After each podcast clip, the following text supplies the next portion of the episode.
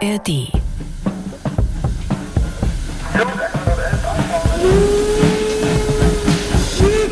Aus Mannheim wird zum Beispiel berichtet, dass die Einwohner damals nur ein Stückchen mit der Bahn gefahren sind und zurückgelaufen sind am Neckar entlang, um Geld zu sparen.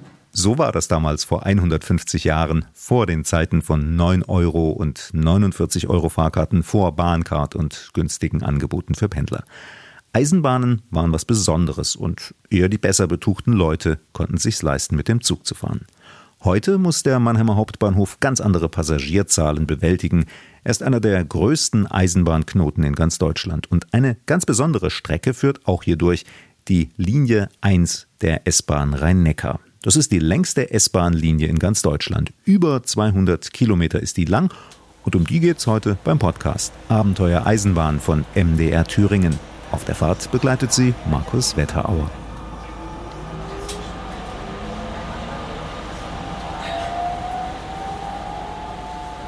Zwanzig Jahre ist es her, dass die S-Bahn 1 der S-Bahn Rhein-Neckar ihren Betrieb aufgenommen hat. Im Dezember 2003 war das.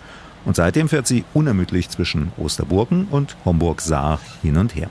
Das ist eine Strecke von über 200 Kilometern. Genau sind es 202 Kilometer. Start ist das kleine Städtchen Osterburgen. Es liegt im Dreieck zwischen Würzburg, Mannheim und Stuttgart. Und von da aus geht's nach Mosbach, dann viele Kilometer am Neckar entlang bis Heidelberg, dann weiter nach Mannheim, dann über den Rhein in die Pfalz, nach Ludwigshafen, nach Neustadt und Kaiserslautern. Und das andere Ende der Linie ist dann Homburg an der Saar. Seit 20 Jahren fährt auf dieser Linie also eine S-Bahn, eine Schnellbahn. Die Strecke selbst, die Eisenbahnstrecke, wurde schon viel früher gebaut. Viel, viel früher, erzählt Bernd Strei, Geograf, Geologe und Eisenbahnkenner. Die allererste Eisenbahn fuhr ja bekanntlich von Nürnberg nach Fürth im Jahr 1835 in Deutschland. Und Baden, das Großherzogtum Baden, war schon fünf Jahre später auf der Hut und hat die erste Eisenbahnstrecke gebaut von Mannheim nach Heidelberg. Das war im Jahr 1840 gewesen. Und dann war erstmal Ruhe und Stillstand. Es ging dann die sogenannte Badische Hauptbahn Richtung Süden, Jahr für Jahr immer ein Stück weiter, von Heidelberg aus über Bruchsal, Karlsruhe, Rastatt, Baden-Baden, Offenburg bis Freiburg. Und in der anderen Richtung von Heidelberg aus hat man dann 1862, also gut 20 Jahre nach der ersten Eisenbahn in Baden die Strecke in Richtung Würzburg ausgebaut. Dabei gab es am Anfang ein Kuriosum. Obwohl die natürliche Strecke vom Verlauf her am Neckar am besten gewesen wäre, hat man die Bahnlinie aber nicht am Neckar entlang gebaut, über Eberbach nach Moosbach, sondern durch den kleinen Odenwald über Neckargemünd, Meckesheim, Neckarbischofsheim, Acklasterhausen, Obrichheim bis Mosbach. Das hatte natürlich einen Grund. In den 1860er Jahren war Deutschland in viele Kleinstaaten zersplittert. Das mussten die Politiker und die maßgeblichen Leute in der Eisenbahnverwaltung beim Bau von neuen Strecken berücksichtigen. Es war tatsächlich die geografisch schwierigere Strecke, weil ein großer Höhenunterschied zu überwinden war, gerade von Acklasterhausen nach Obrichheim ist ein großer Höhenunterschied von über 100 Meter, den man überbrücken musste.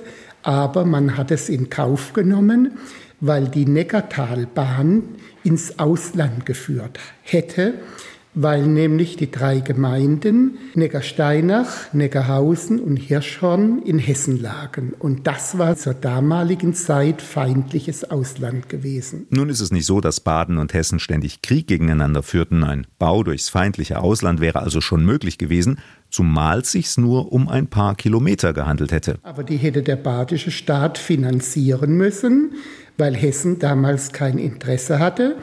Und man hat einfach von Anfang an gesagt, wir finanzieren den Hessen keine Bahnlinie. Deshalb also die andere Strecke auf geografisch schwierigerem Terrain. Die wurde dann 1862 eröffnet von Heidelberg über Neckargemünd bis Moosbach-Baden und danach dann Jahr für Jahr weitergeführt über Osterburgen, Lauda nach Würzburg. Und damit war dann die Gesamtstrecke Heidelberg-Würzburg gebaut. Die Strecke, die durchs Neckartal geführt hat, die man am Anfang nicht gebaut hat. Warum ist denn dann der Umschwung gekommen? Warum hat man sie dann trotzdem gebaut?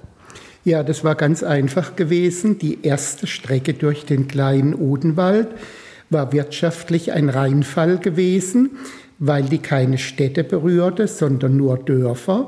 Und da hat einfach das Publikum für die Eisenbahn gefehlt, sodass dann die Stadt Eberbach insbesondere sage und schreibe 25 Jahre lang um den Bau der Neckartalbahn gekämpft hat. Und dann hat man sich auch mit Hessen geeinigt und diese Strecke gebaut. Dann hat Hessen zugestimmt und sich daran an der Finanzierung beteiligt, sodass man die Gesamtstrecke bauen konnte.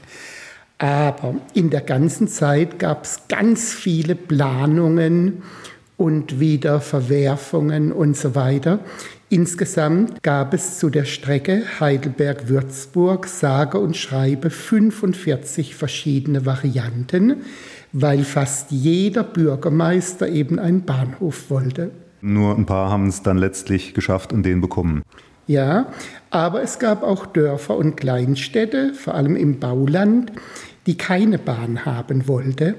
Und zwar hat meine Oma in Großeicholsheim immer wieder erzählt, damals vor dem Eisenbahnbau hätten die Bauern Angst gehabt, dass der Dampf der Lokomotiven die Kartoffeläcker beschädigt. Und deswegen wollte Großeicholsheim keine eigene Bahnstation haben.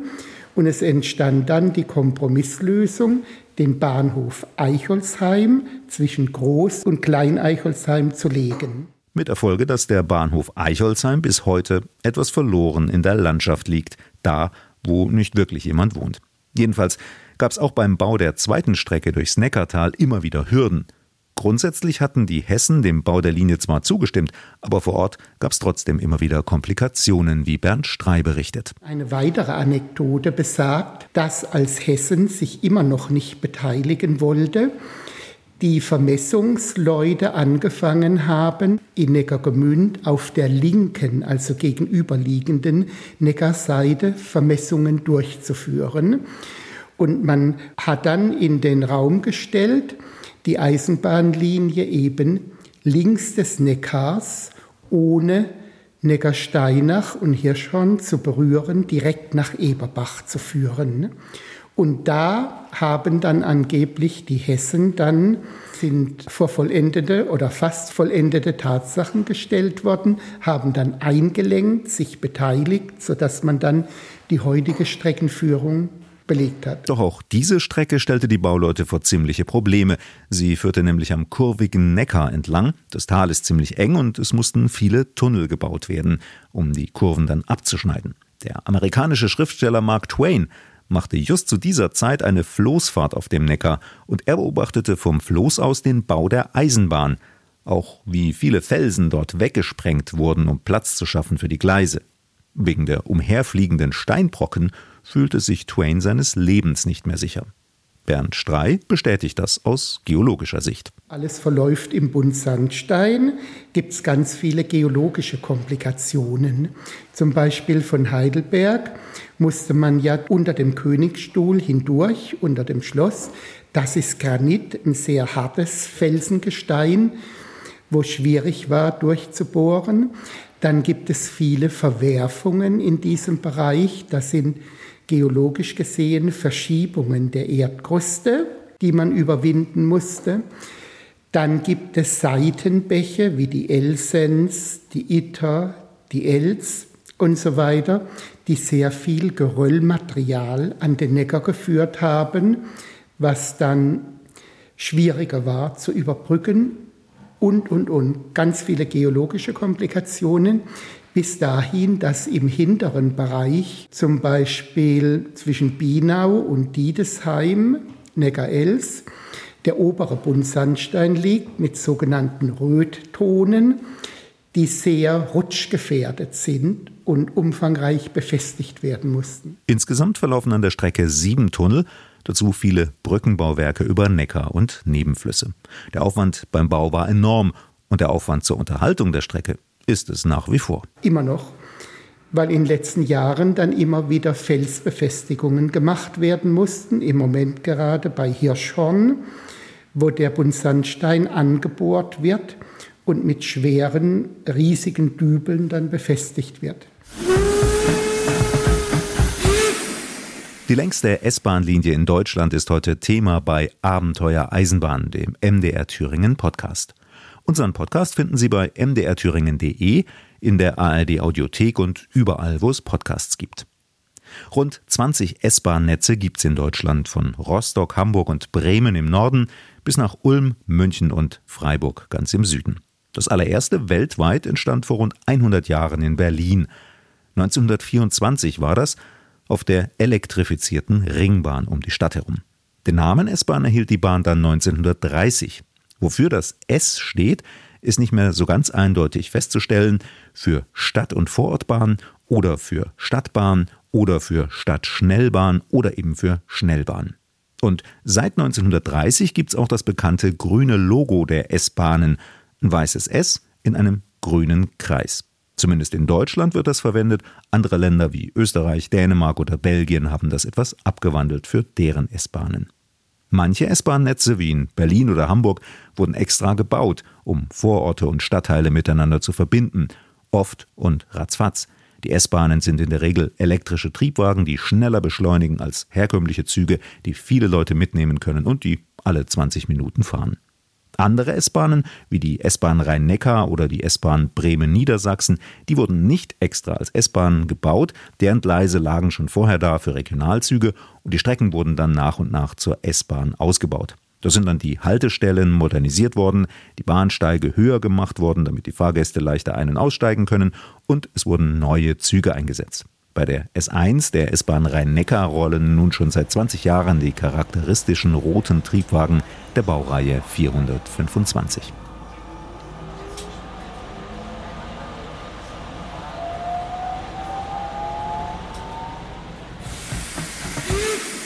Ursprünglich war eigentlich die Badische Hauptbahn und auch die Neckartalbahn gebaut, um den Warenaustausch zu befördern also Obst, Gemüse, Getreideerzeugnisse in die Städte zu bringen, Heidelberg-Mannheim beziehungsweise südlich dann, und andererseits Waren wie Kohlen etc.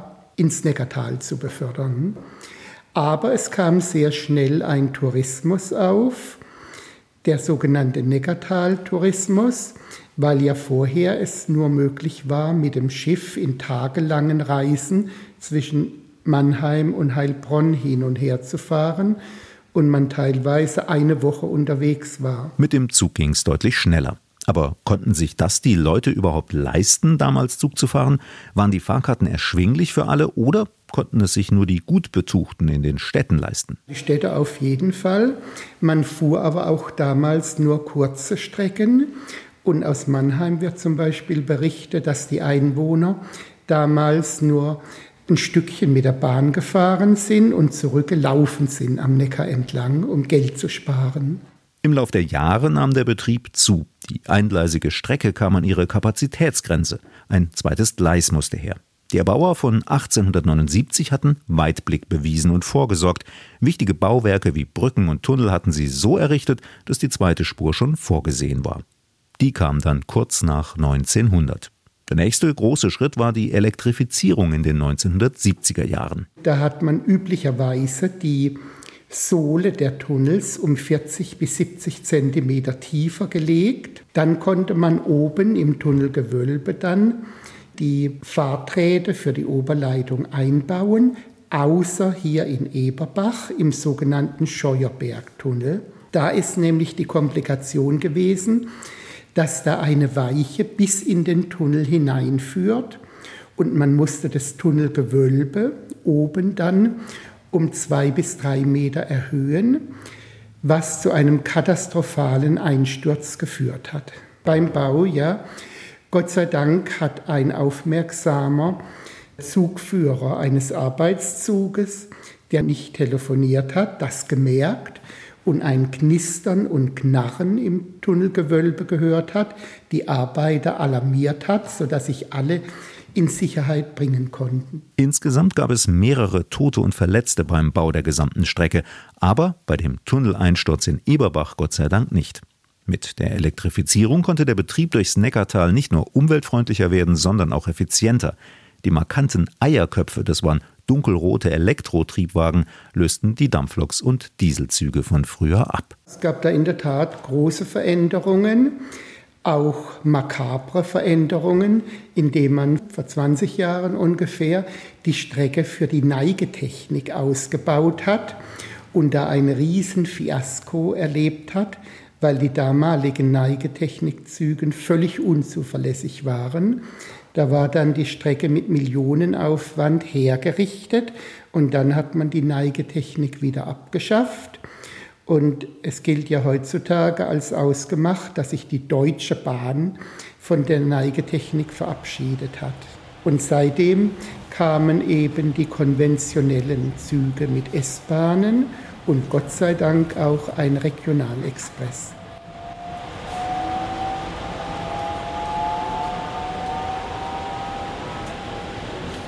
Rund 440 Kilometer lang ist das S-Bahn-Netz Rhein-Neckar. Auf fast der Hälfte rollt die S1 und verknüpft auf 202 Kilometern Dörfer wie Zimmern im Bauland oder Neidenfels in der Pfalz mit Großstädten wie Heidelberg, Mannheim, Ludwigshafen und Kaiserslautern. Wenn ich mit dem Rheinland vergleiche, da sind zwar die Städte an Rhein und Ruhr eben auch mit S-Bahnen verbunden, aber die S-Bahnen gehen nicht so weit dann in den ländlichen Raum hinein. Und hier ist der Vorteil, dass es praktisch Stadt und Land optimal miteinander verbindet. Das wäre also einer der Vorteile der S-Bahn. Fallen Ihnen noch weitere vor und auch Nachteile ein von so einer langen, großen S-Bahn-Linie? Also der große Vorteil ist, wie gesagt, dass sie überall hält an jeder Station, dass man von überall auf dem Lande in die Städte Heidelberg, Mannheim, Ludwigshafen leicht kommen kann und auch zurück ohne viel Umsteigen. Der große Nachteil ist aber, dass durch die Länge der Strecke sich natürlich viele Verspätungen, Komplikationen und so weiter ergeben können, die bei kürzeren Strecken vielleicht nicht so der Fall wären. Dreieinhalb Stunden fährt man vom Anfang bis zum Ende. Fast 60 Mal halten die Züge unterwegs zum Ein- und Aussteigen.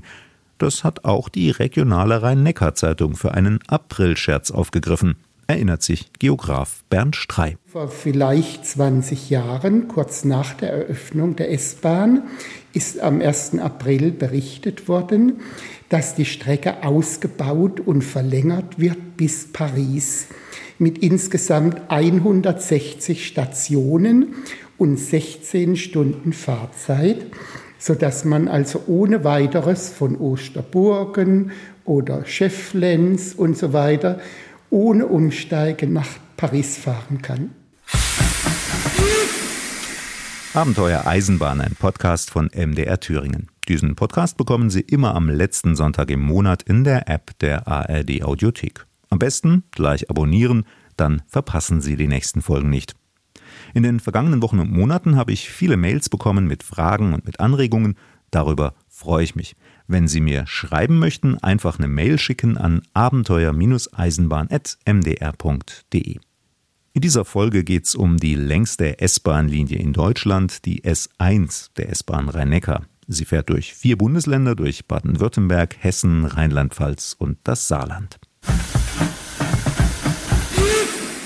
Ein gutes Stück fährt die S1 auch durch den Naturpark Neckartal-Odenwald. Die Touristiker vom Naturpark und Bernd Strei haben daraus ein besonderes Angebot für Urlauber und Einheimische gestrickt. Wir bieten das sogenannte Bahnwandern an. Da fährt man mit der S-Bahn von Station zu Station und macht überall dann schöne Rundgänge in die Landschaft. Zum Beispiel zur Elsmündung oder zu Schlösser und Ruinen, zur Margaretenschlucht, schaut dann verschiedene Dinge am Neckar an und fährt dann immer von Station zu Station den ganzen Nachmittag über weiter. Das heißt also, es ist sowohl Wandern als auch Zugfahren immer abschnittsweise. Was ist denn das Gute oder Schöne oder Tolle daran, dass man sowas kombiniert? Weil man könnte ja auch eine Bustour machen. Ja, aber Bustour wäre ein Riesenorganisationsaufwand und mit der S-Bahn ist es völlig unkompliziert. Der Naturpark Neckartal-Odenwald gibt dann auch eine Broschüre heraus, die sich Bahnwander nennt und wo dann Vorschläge gemacht werden, wie man dann an bestimmte S-Bahn-Stationen fahren kann und von dort Rundwanderwege machen kann. Das wird dann in eigener Regie von Interessenten dann gut angenommen. Wer nutzt denn diese Angebote? Eigentlich ein ganz breites Publikum von landschaftsinteressierten Leuten, sage ich mal, ältere und jüngere, eigentlich alle, die sich für die Landschaft und für solche Führungen interessieren. Wir haben vorhin gesagt, dass diese S-Bahn ja sehr ländliche und sehr städtische Gebiete miteinander verbindet, verknüpft. Das spiegelt sich auch bei Ihren Angeboten wieder dann. Ja, weil wir diese Touren an den Flüssen Neckar, Els und Itter im Moment anbieten und insbesondere am Neckar die ganze Strecke von Neckar-Els, wo der Odenwald quasi beginnt, oder das romantische Neckartal bis Mannheim dann zur Neckarmündung in den Rhein anbieten. Der Neckar ist ja auch ein sehr vielfältiger Fluss. Zum einen hier eben das romantische Neckartal, sowohl viele Schlösser und Burgen, Ruinen auch, als auch der Naturphänomene, wie zum Beispiel Umlaufberge, Steinbrüche, die am Neckar liegen, Fundstellen von wichtigen Fossilien wie Homo heidelbergensis, also einfach eine ganz breite Palette von Natur und Kultur. Sie sind mittlerweile im Ruhestand und Ihre erste Eisenbahnfahrt liegt schon eine ganze Weile zurück. Aber Sie können sich noch daran erinnern oder es hat Sie ein Stück weit geprägt auch. Ja, ich glaube, mit drei, vier Jahren bin ich zum ersten Mal mit meiner Mutter Eisenbahn gefahren. Meine Mutter ist dann in den falschen Zug mit mir eingestiegen, der nicht an unserem Ort gehalten hat, sondern ein sogenannter beschleunigter Zug war, vergleichbar mit einem Eilzug der dann erst in der Kreisstadt gehalten hat. Und ich fand das wahnsinnig aufregend, als der dann durch die Zwischenbahnhöfe mit vollem Tempo durchgerauscht hat, ohne anzuhalten. Und das hat mich geprägt. Und seitdem fahre ich liebend gern dann mit dem Fernverkehr den es ja auf der Strecke im Moment nicht mehr wirklich gibt. Aber es gab ja mal Züge, die relativ große Entfernungen zurückgelegt haben, auch durchs Neckartal durch. Es gab Schnellzüge, die aus der Pfalz, Pirmasens oder Saarbrücken aus dem Saarland durchgefahren sind, durch das Neckartal bis Richtung Würzburg oder sogar noch weiter vor den Kriegen bis nach Dresden. Es gab mal touristische Züge wie der TEE Transeurope Express, die sage und schreibe von Amsterdam kommend über das Neckartal Richtung München gefahren sind und auch in jüngster Zeit, als die Bundesgartenschau in Heilbronn war, ist tatsächlich ein halbes Jahr lang ein ICE mit Neigetechnik von Wiesbaden nach Stuttgart gefahren, durch das Neckartal mit Halt in Heilbronn. Haben Sie auf dieser Strecke, haben Sie da irgendeinen Lieblingsabschnitt, eine Stelle, die Sie besonders schön finden? Ja, das sogenannte romantische Neckartal zwischen Neckar-Els und Heidelberg. Das ist besonders schön. Und sehr schön ist dann auch, wenn man von Heidelberg in Richtung Mannheim fährt und über den flachen Oberrheingraben bei guter Sicht und gutem Wetter das Pfälzer Bergland sieht, also Richtung Neustadt-Weinstraße. Gibt es da eine Seite, wo man besser sitzt, auf der einen oder auf der anderen, oder ist es egal? Immer da, wo der Neckar fließt. Von Neckar-Els bis Neckargemünd auf der linken Seite und von Neckargemünd nach Heidelberg dann auf der rechten Seite. Hat man immer den optimalen Ausblick. Für mich als Geograf ist natürlich auch immer interessant, was die Leute meinen und denken und wie sie die Landschaft erleben. Und Wenn sich so ergibt, frage ich dann manchmal die Mitfahrenden, wenn sie nicht auf ihr Handy nur schauen, sondern auch in die Landschaft, was sie glauben, was für ein Fluss das ist, wo wir entlangfahren. Und da kommen alle möglichen Antworten, außer Neckar, zum Beispiel auch Mosel und Rhein oder sonst irgendwas. Und viele Leute, und das finde ich aber auch wieder erschreckend, haben kein Landschaftserleben und wissen gar nicht, wo sie eigentlich entlangfahren, an was für einem Fluss das liegt, wo der hinfließt und so weiter. An was glauben Sie, liegt es?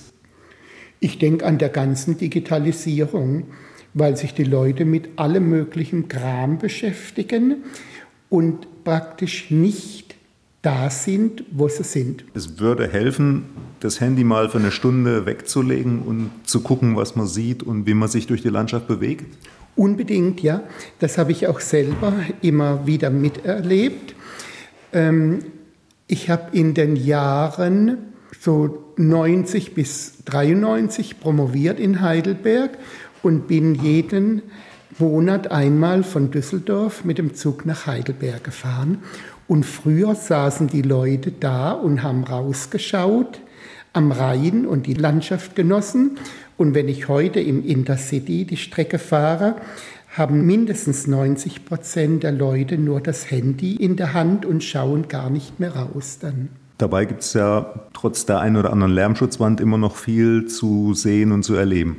Ja, unbedingt, vor allem weil es die Lärmschutzwände hier im Neckartal gar nicht gibt und man fast immer und überall den Blick auf den Fluss und die Umgebung, Berge, Täler frei hat. Das war Abenteuer Eisenbahn von MDR Thüringen. Diesen Podcast bekommen Sie immer am letzten Sonntag im Monat in der App der ARD Audiothek. Dort können Sie noch mehr entdecken, beim Podcast zwischen Hamburg und Haiti zum Beispiel. Die Kollegen von NDR Info sind überall mit dem Mikrofon unterwegs bis ans andere Ende der Welt, nach Neuseeland zum Beispiel.